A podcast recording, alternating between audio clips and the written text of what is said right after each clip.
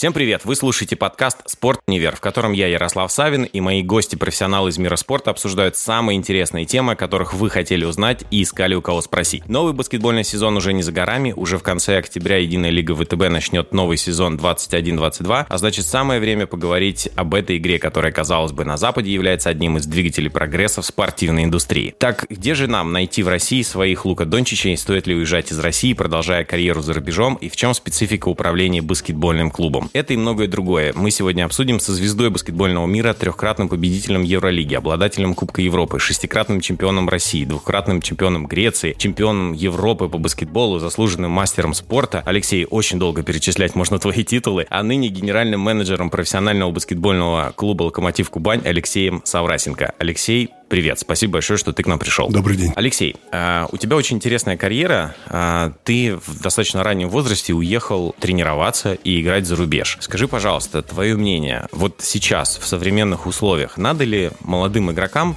повторять твой путь и также в 16-17 лет уезжать за рубеж? Или лучше оставаться как можно дольше здесь, обрастать мясом и потом уже рассматривать зарубежную карьеру? В 1995 году, когда я получил э, предложение от баскетбольного клуба «Олимпиакос», я, конечно, не раздумывал и э, спокойно уехал э, покорять вершины э, греческого чемпионата. А сейчас ситуация немножко изменилась, э, потому что, ну, государство очень пристально уделяет внимание развитию спорта, и профессионального спорта, и футбол, и баскетбол, другие виды спорта очень сильно развиваются, бюджеты растут. А, поэтому а, молодые российские игроки принимают решение оставаться здесь и покорять э, вершины. Ну, что могу сказать по своему опыту. Лучше, конечно, э, находить себе клуб такой, где бы ты мог э, получать игровое время. Так, я вот, допустим, первые три года, когда перебрался в Грецию, мне сложно было закрепиться в основном составе. Потом меня на год отдали в аренду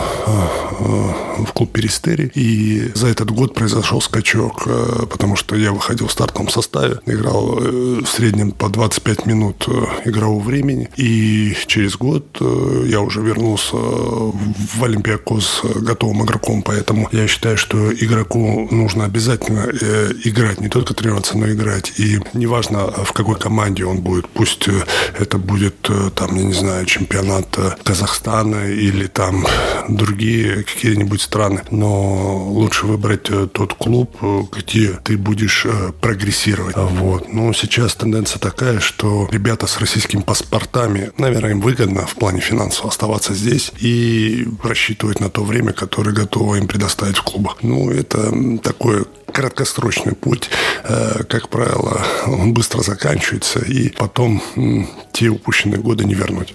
Это, это чисто моя точка зрения. То есть самое главное для молодого игрока, чтобы было много игровой практики. То есть даже несмотря на то, что если он пойдет в зарубежный клуб, пусть это будет и топовый клуб э, в Европе, либо в Соединенных Штатах Америки, если он будет сидеть на лавке, то прогресс будет гораздо ниже, ежели он будет играть э, в России, либо в других странах, не, там, скажем так, не супер баскетбольных, но, но будет играть, и постоянно будет игровая практика. Много чемпионатов, где уровень чуть-чуть послабее и бюджеты поменьше. Это как Эстония, Латвия, э, Литва.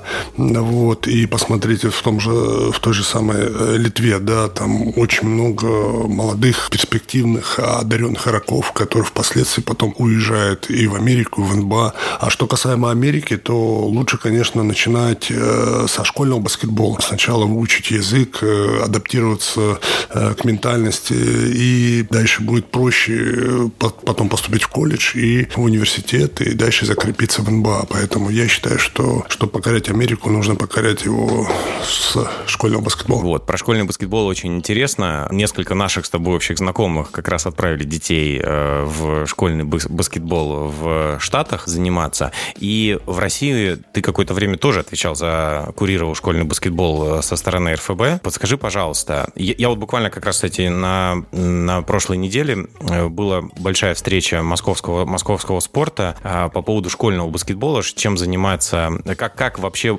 повышать популярность школьного баскетбола и вообще школьного спорта э, в общем. И вот вопрос к тебе такой. Школьный баскетбол, как ты думаешь, в России, он у нас должен быть больше направлен на э, спортивную составляющую или больше на повышение активности детей, которые есть э, в школах? Привожу пример. Да, в Америке есть э, система подготовки баскетболиста. Да? Люди начинают со школы, потом колледж, университет, потом НБА. У нас э, э, немножко все по-другому, потому что не каждый школьник э, попадает э, в структуру профессионального баскетбольного клуба. В основном попадают те дети, которые учатся, занимаются в спортивной э, школе, либо спортивной школе Олимпийского резерва, там училище Олимпийского резерва. Вот те ребята, которые более углубленно занимаются спортом. Чтобы выстроить эту систему, ну, ну, не знаю, наверное, надо какие-то внести изменения в регламент проведения школьных соревнований.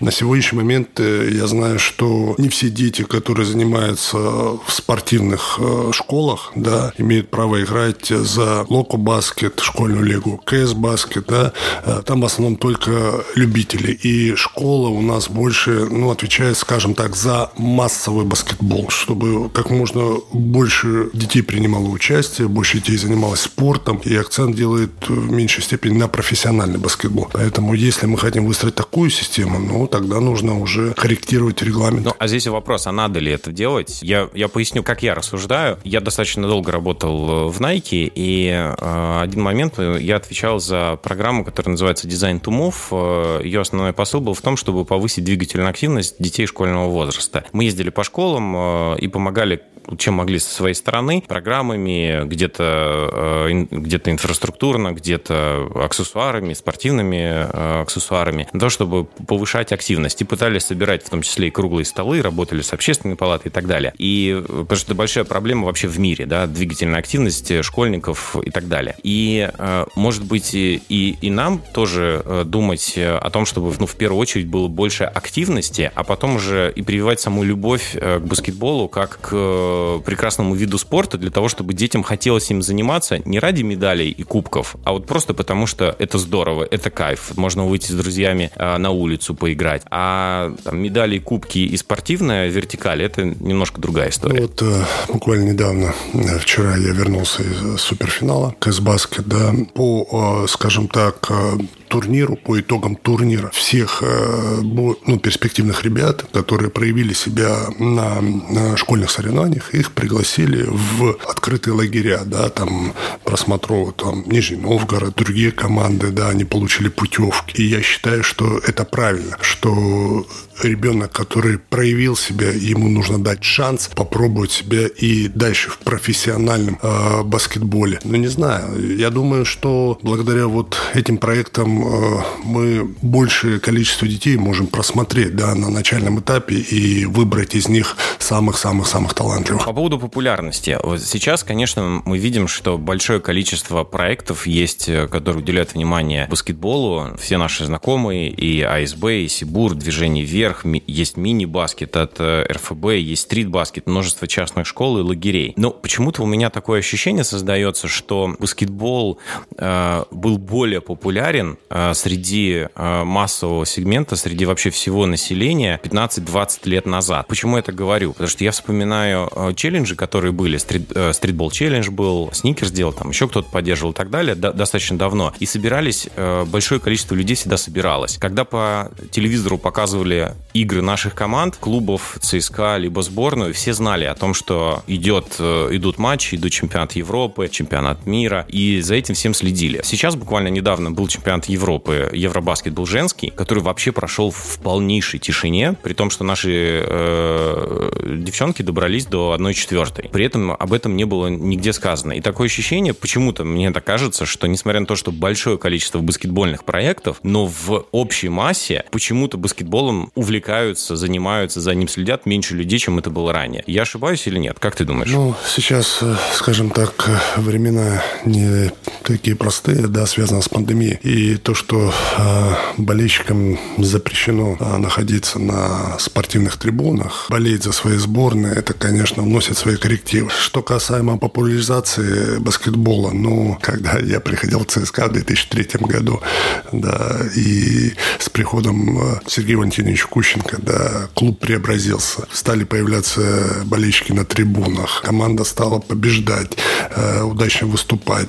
Ну, если, скажем так, э, сборная или клуб показывает хорошие результаты, то, конечно, болельщику это нравится, он будет приходить, он будет поддерживать. Вот на сегодняшний момент э, ну, не можем мы похвастаться выступлением наших э, национальных сборных. Вот. Э, и, возможно, это как-то и связано с тем простоем, который существует. Я думаю, что это временно, и пройдет какой-то период времени, мы выйдем из этого кризиса и увидим уже другое выступление и национальных сборных, и также клубов. Да, и надеюсь, что там на следующий год э, ЦСКА будет бороться за Евролигу. За то, что она всегда борется каждый да, год. Да, каждый год, да.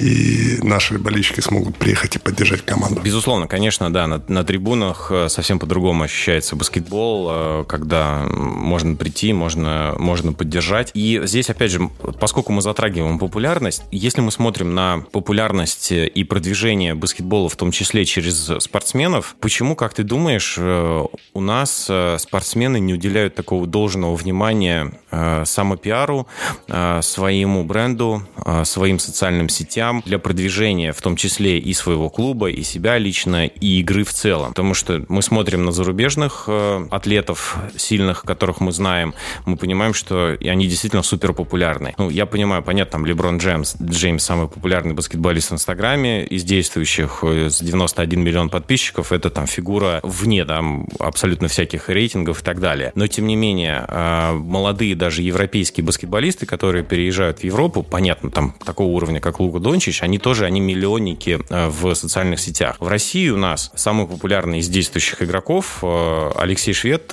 чуть меньше 50 тысяч подписчиков. Тимофей Мозгова побольше было, но, но тем не менее. Как ты думаешь, вот почему у нас спортсмены не уделяют такого должного внимания? Ну, спортсмен он должен показывать результат на площадке, да, и оценивать его нужно по игре. Когда, допустим, я был спортсменом, ну, правда, я не знал о существовании Инстаграма, да, я был полностью погружен в тренировочный процесс. Тогда никто не знал.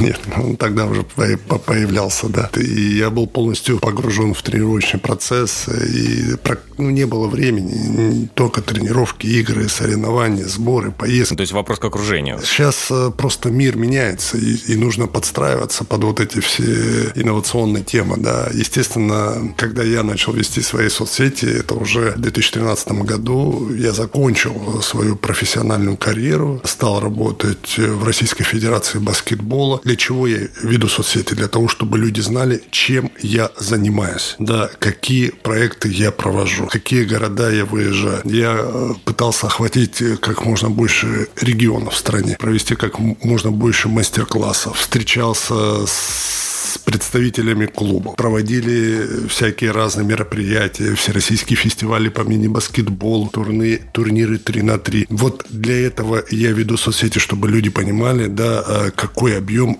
а, работы мы выполняем. И сейчас, работая а, в баскетбольном клубе «Локомотив Кубань», я знаю прекрасно, что на меня подписано очень-очень много молодых игроков, которые играют в молодежных составах «Локомотива Кубань». И я пытаясь э, дать им какой-то посыл и своим примером э, показать, что необходимо сделать да, для продвижения, для успеха э, в своей спортивной деятельности. Да. Я делюсь своими мыслями, я делюсь своим жизненным опытом, чтобы они как можно меньше допускали жизненных ошибок. Потому что ну, молодой игрок, он очень эмоциональный, очень взрывной. Пытаюсь объяснить, что лучше не делать и каким путем пойти. То, что ты являешься одним из самых сильных подлинных популяризаторов баскетбола в нашей стране, в этом абсолютно точно нет никаких сомнений. Это я всегда поражаюсь, да, то количество командировок, которые у тебя были, которые у тебя есть сейчас, когда ты ездишь, принимаешь участие в различных мероприятиях, и это безумно ценно для нашего, для нашего баскетбола и спорта в целом, потому что я видел, как а, молодые ребята, девчонки, как они реагируют, э, когда ты к ним приезжаешь на твои мастер-классы, и действительно для них это большая, большая радость. Э, извини, я тебя перебью. Я хочу сказать вот э, про то поколение ребят, с которыми я играл, да, там Виталий Фридзон, Сергей Мони, Виктор Хряп, Андрей Кириленко. Вот оно так, ну, скажем так, все ребята очень активны, да, и мне на самом деле приятно, что все проводят э, там свои турниры в своих регионах, да, там мастер-классы, там дарят э, там мячи, форму. Это, это необходимо делать. И этим нужно э, спортсмену заниматься именно в период, когда, ну, есть перерыв, там более, более активно э, вести, проводить свой отдых, скажем так. Хочу сказать ребятам большое спасибо, что они не останавливаются и продолжает дальше развивать наш любимый вид спорта. Если вернуться тогда к продвижению, а что тогда делать молодым игрокам? Чья это работа заниматься их э, пиаром и продвижением? Ну, поскольку сейчас это уже неотъемлемая часть. Я согласен, что спортсмен должен фокусироваться на спортивном результате. Тогда кто в его окружении, как ты думаешь, должен влиять? Это его агент, это его родители, это тренер, это клуб. Кто должен э, вокруг этого ну, заниматься? В начале беседы мы обсуждали, что есть блогеры, да, которые занимаются, видимо, раскруткой своих соцсетей, соцсетей там известных э, спортсменов. Я думаю, эти товарищи и должны находиться. Но еще раз говорю, самое главное, чтобы одно другому не мешало. То есть э, ты должен расставить приоритеты так, что на первом месте спорт, а на втором месте уже вся социальная жизнь. Потому что вот э, мы, допустим, сталкиваемся с таким примером, э, проводя лагерь э, Юг-Баскет, да, мы приезжаем, и что мы видим? Мы видим, что дети чатятся там всю ночь, ночи, потом с красными глазами выходят на утреннюю тренировку, и они вообще не воспринимают информацию. Поэтому, я же говорю, везде должна быть золотая середина. То есть э, дал ребенку утром поговорить с родителями, потом вечером там 2-3 часа тоже общение, там еще что-то, и все. И дальше продолжается тренирующий процесс. Каждый должен заниматься своей работой. Да, безусловно. Я здесь полностью согласен. По поводу телефонов э, в детских лагерях, э, здесь тоже абсолютно поддерживаю. И мы, когда делали детские лагеря, мы тоже исключительно забирали телефоны, можно было один раз в день пообщаться с родителями, и сами родители были только этому рады. А если затрагивать детские лагеря? Сейчас достаточно много детских лагерей делают, э, и частных, и при клубах. Э, тренеры самостоятельно делают проекты. У нас была как-то попытка, мы хотели запустить в том числе лагерь э, с европейскими клубами в России, но не пошло. Вот мы прям, когда проанализировали рынок, пообщались с родителями, не пошло. Почему-то воспринималось так, что европейский баскетбол, он ниже уровнем, чем российский, и чему нас могут научить э, европейские тренеры. Вот сейчас э, ты общаешься много с детьми, много с родителями, сам проводишь свои собственные турниры. Как ты думаешь, есть ли какая-то предвзятость э, к европейским чемпионатам, к европейским тренерам со стороны наших родителей, наших детей? Ну, я бы не сказал, что есть какая-то предвзятость, есть определенные системы, да, там у сербов одна система подготовки, у там у испанцев другая, у американцев третья. Я там на протяжении, допустим, шести лет находился в сербской системе, я знаю прекрасно, как они готовят э, молодых игроков, э, да, что специалисты, у них нету выходных, они работают 24 э, часа на 7, понимаете, вот даже сейчас приведу пример, недавно посещал академию футбольную команды Краснодар, да, где больше 20 тренировок тренирующих полей. В свое время там тоже работали сербы.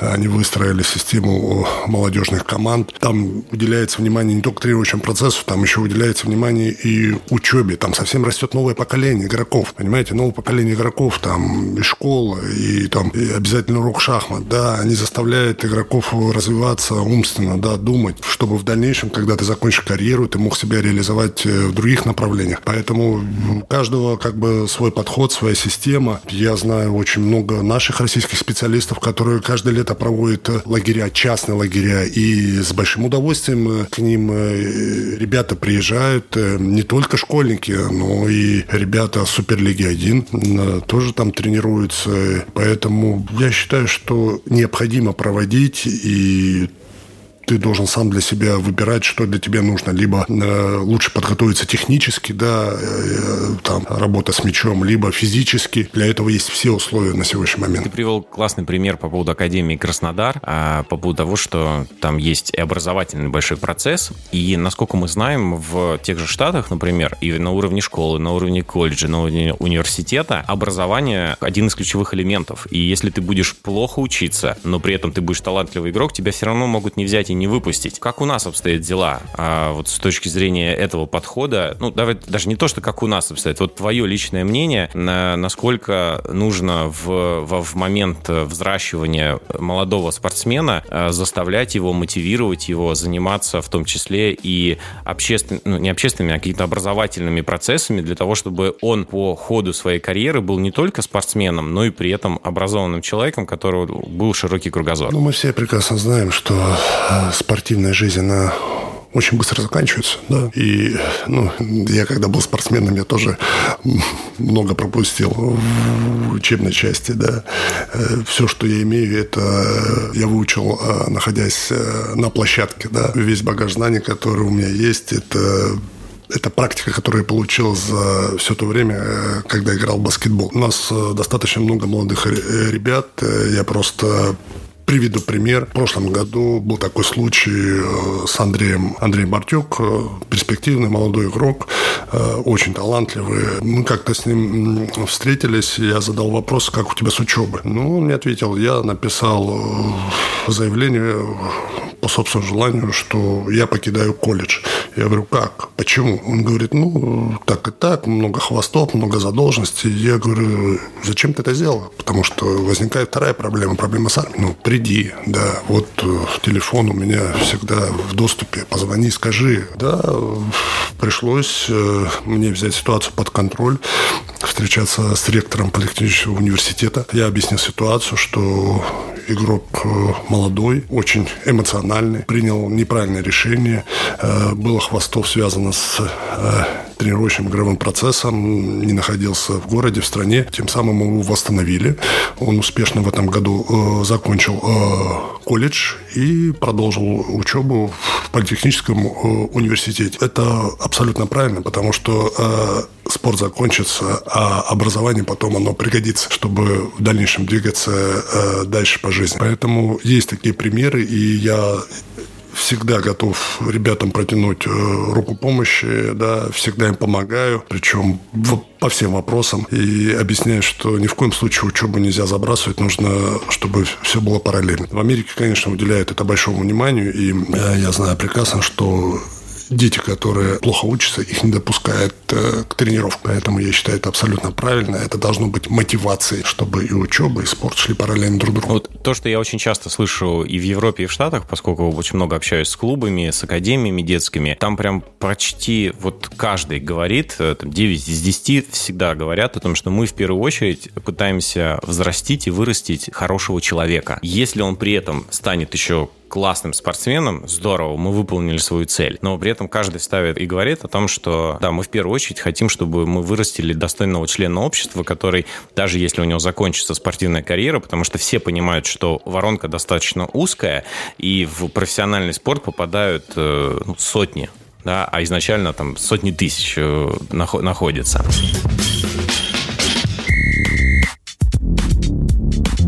А мы воспользуемся небольшой паузой, чтобы рассказать вам о нашей платформе для онлайн-образования Спорт Универ Хаб. Если вы хотите построить свою карьеру в спорте, то это ваш шанс. Вас ждут несколько десятков курсов по различным направлениям, от спортивного менеджмента до психологии в спорте. Большинство курсов на данный момент являются частью программ Barça Innovation Hub, в рамках которой вы получите знания, которые были годами накоплены сотрудниками самой Барселоны. А по окончанию программы вы получите официальный сертификат, подтверждающий ваши компетенции в том или ином направлении. Помимо этого, команда Спорт Универ представляет возможность прохождения стажировки в профессиональных клубах. Так чего же вы ждете? Скорее переходите по ссылке в описании данного подкаста, записывайтесь на курсы Спорт Универ и встаньте на одну ступень с настоящими профессионалами индустрии.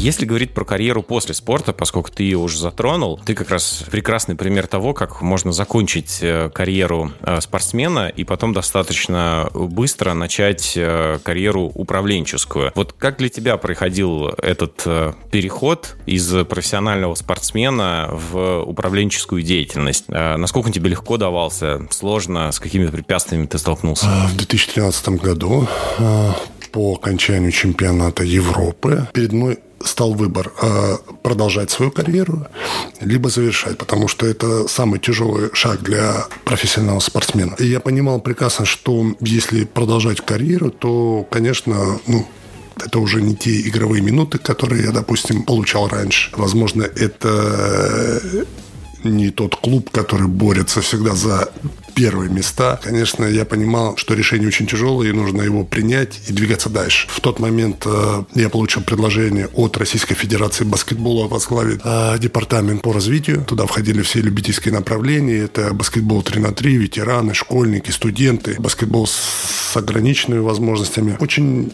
интересно было попробовать посмотреть баскетбол э, немножко с другой стороны. Так, э, я был все время профессионалом, а тут приходится переключиться на любителя. Вы знаете, э, это мне очень понравилось. Три года я проработал в Российской Федерации баскетбола, получил очень колоссальный опыт да, работы от детей до школьников, от школьников до студентов, от студентов до ветеранов. То есть это такая вот э, цепочка э, на всю жизнь. Мне, честно говоря, я считаю, что ну, посчастливилось да, остаться э, в баскетболе, заниматься любимым видом спорта и продолжить развиваться э, в том же направлении. А чего не хватало? Вот было ли что-то, вот с чем ты столкнулся, что нужны были новые компетенции, а тебе их не хватало, как ты решал этот вопрос? Ты где-то самообучался, ты спрашивал у более опытных руководителей административных, где ты черпал новые знания для того, чтобы быть эффективным в своей работе? Все, что было связано с РФБ, а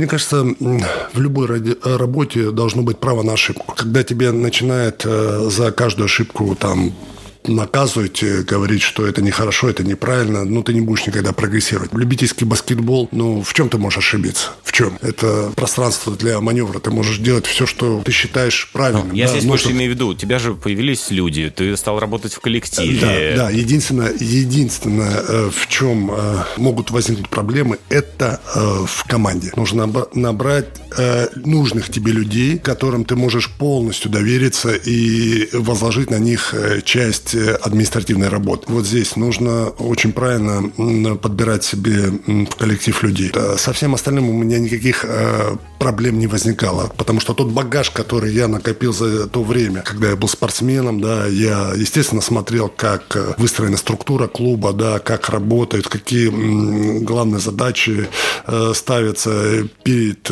там руководителями, офисом. Это вот бесценный опыт. Я благодарен ему. Я также сейчас продолжаю работать на благо российского нашего баскетбола. И, безусловно, самая-самая главная проблема – это в кадрах, да, в команде, подобрать нужных тебе людей. Ты работал э, под э, руководством, когда ты был спортсменом, э, мировых величин с точки зрения тренеров, да, Душан Ивкович, Дэвид Блат, там, в принципе, можно дальше много да, перечислять, и я понимаю, что ты от них очень многое взял своей наблюдательностью, как во время тренировочных процессов, во время взаимодействия с командой и так далее. Почему ты для себя решил не идти по стези тренерской карьеры, а пойти в управленческую? Тренерская карьера, она очень-очень сложная.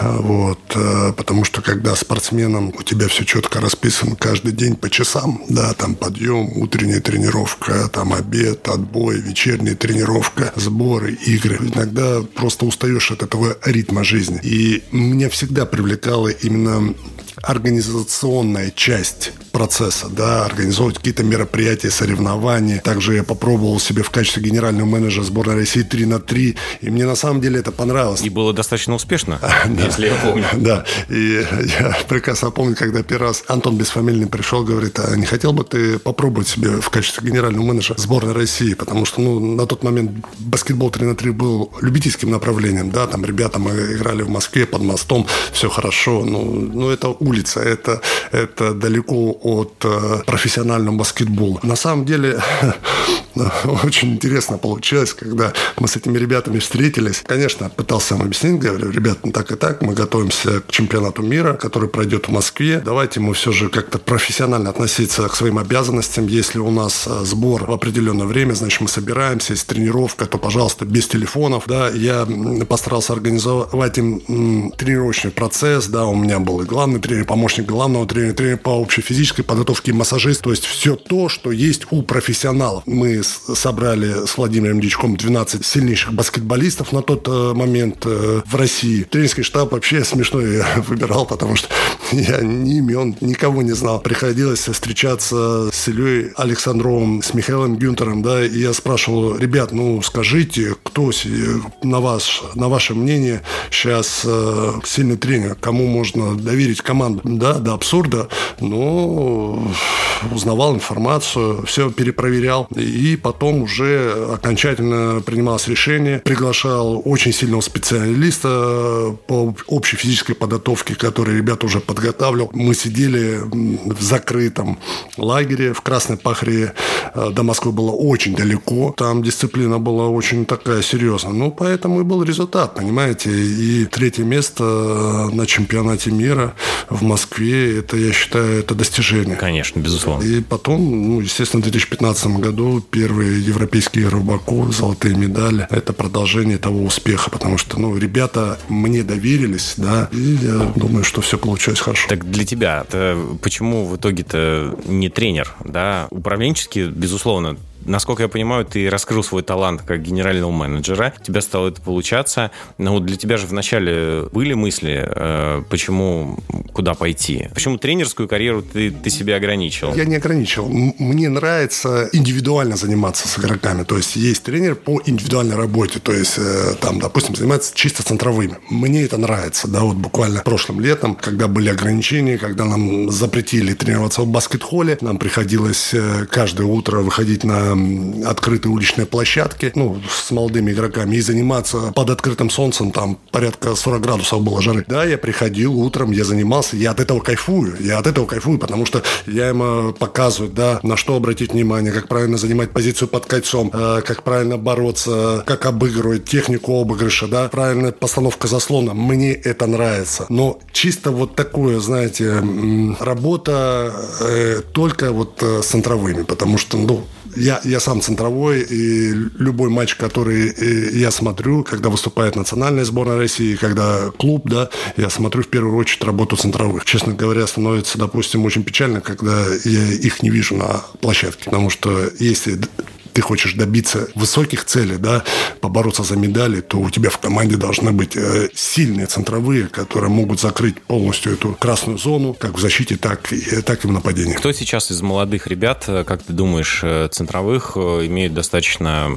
сильные перспективы и для сборной, и в клубах? По центровым, конечно, мне сложно сказать, потому что э, тенденция такова, что сейчас нужны универсальные центровые, особенно наши национальные сборные, те, которые могут э, в большей степени играет лицом к кольцу, на периметре. Что касаемо молодых ребят, в «Локомотиве Кубань», то у нас очень хорошие ребята подобрались, да, Андрей Мартюк, э, Долинин, Емченко, Калинов. Э, это вот э, то будущее, на которое мы очень-очень сильно рассчитываем. Сложно, конечно, им сейчас, очень сложно конкурировать с легионерами, но я считаю, что мы абсолютно на правильном пути, и нужно нам всем набраться терпения, ребятам необходимо, ну, года два, чтобы выйти на какой-то такой серьезный уровень. В этом году я считаю, что они очень сильно о себе заявили, но на следующий год мы ждем от них больше, намного больше.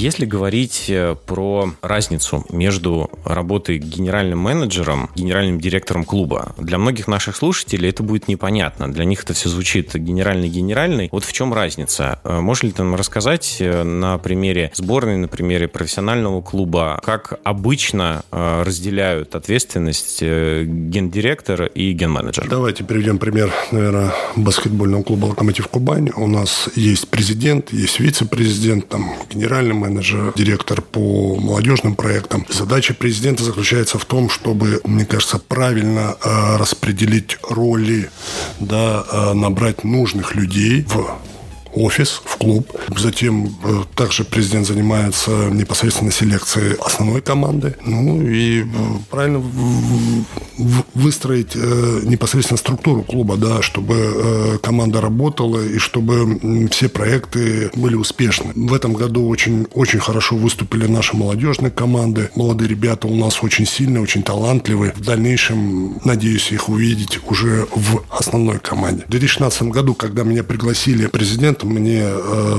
обозначил э, проблемные моменты. Да, самая большая проблема была в том, что э, команд с каждым годом становится в структуре больше молодых, и возникала проблема с тренировочным процессом, потому что негде было тренироваться. То есть какие-то команды тренировались там в политехническом университете, в какие-то э, непонятных залах, там третьи в баскет-холле, и все были разбросаны по по всему Краснодару. Было принято решение о том, что нужно строить э, тренировочный центр для молодежных команд. Этим вопросом проблемным я начал заниматься. В 2018 году произошла э, официальная закладка камня, и сейчас уже в Краснодаре строится уникальный спортивный центр, где будут э, базироваться все наши молодежные команды, где будет также проходить и тренерские семинары, и судейские, и проводиться все проекты, и локомотив школьная лига и Локо Стар, поэтому это будет как э, храм баскетбола, да, где мы будем растить наши, э, наших э, будущих звезд. В 2022 году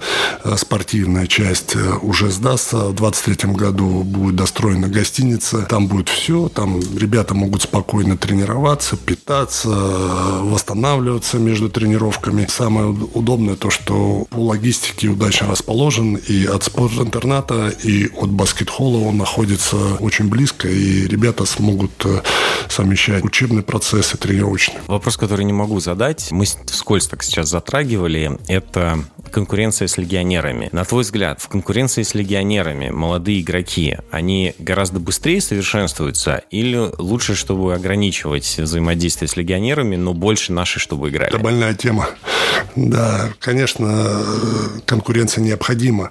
И только среди сильных игроков ты сможешь вырасти в такого же сильного спортсмена и атлета. В 95 году, когда я также уезжал в Грецию, на тот момент греческий чемпионат был самым сильным в Европе, и там были и сербы, и американцы, европейцы, и греки, ну там там звезд хватало. Конечно, мне было сложно, очень сложно пробиться через такую конкуренцию, но только конкуренция может тебе заставить двигаться вперед и дальше. Не знаю, не знаю. Я очень надеюсь, что молодые ребята немножко поменяют отношение вообще к процессу, потому что я вот смотрю, да, те условия, которые есть у молодых игроков, вот да, также в Локомотиве Кубань, да, им там платят зарплату, их полностью экипируют, там они питаются. Гораздо кормят. лучше, чем было 25 лет да, назад таких условиях у нас вообще и близко не было. От них требуют только вот прогрессировать, прогресс. да, двигаться вперед, дальше, э, как можно лучше тренироваться, как можно лучше играть. Я не вижу, знаете, что характера. То есть, когда им даешь эту возможность, они эту возможность не могут взять. А завтра этого не будет. Поэтому... Я очень часто слышу про характер. А, а завтра этого не будет. И я ребятам объясняю, я говорю, послушайте, у вас был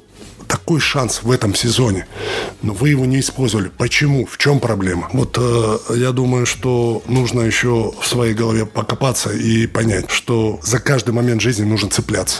Нужно цепляться, и, и только так ты чего-то можешь в жизни добиться. Вот это как раз еще одна из, э, скажем так, обязанностей да, ген-менеджера. Это, ну, может быть, я громко скажу, грубо, но вправлять мозги молодым э, игрокам, чтобы они э, более внимательно относились к, к себе и к, э, свой, к своему прогрессу. Когда ты рассказывал про э, баскетбол 3 на 3, ты рассказал о том, что достаточно сложно было найти тренера, и я буквально недавно разговаривал с одним из представителей федерации и попросил назвать э, топ-5 самых молодых, молодых перспективных тренеров в российском баскетболе, кто бы мог возглавить либо национальную сборную, либо клуб Единой лиги ВТБ. Молод... Самый молодой, кого мне назвали, возраст был 46 лет. Вот если спрошу тебя про молодых тренеров, перспективных спортивных. Нам их не видно, аудитории их не видно. Где они? Почему их нет? На сегодняшний момент у нас остался только один специалист в единой лиге ВТБ российский. Это Евгений Юрьевич Пашутин, который также работает у нас в «Локомотиве Кубань». И это, конечно, очень настораживает. Как мы будем развивать баскетбол, если у нас нету хороших э, тренерских кадров? Я вам, знаете, как приведу пример также европейский. Вот э,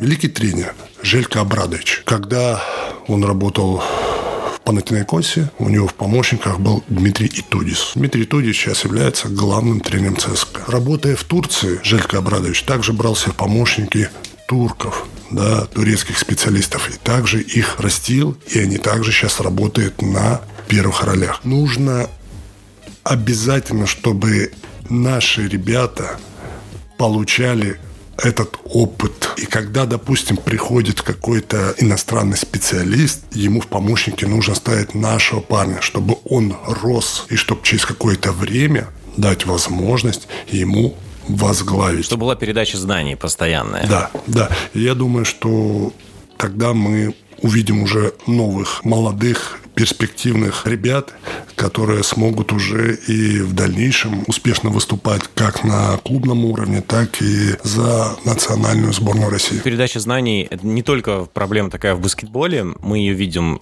во всех видах спорта, и в футболе в том числе. Приезжает большое количество иностранных специалистов, но нет передачи знаний, нет стажировок. Я в баскетболе тоже спрашиваю баскетбольных экспертов, баскетбольных тренеров, в том числе молодых ребят, которые в Суперлиге, в супер... второй Суперлиге, там, либо в студенческом даже. Я говорю, вы на стажировки ездите кому-нибудь? И никто никуда не ездит. Обмена знаний между тренерами нет никакой, абсолютно. Я принимал один раз участие в конференции, которую делала Федерация в Краснодаре, как раз когда, когда делали.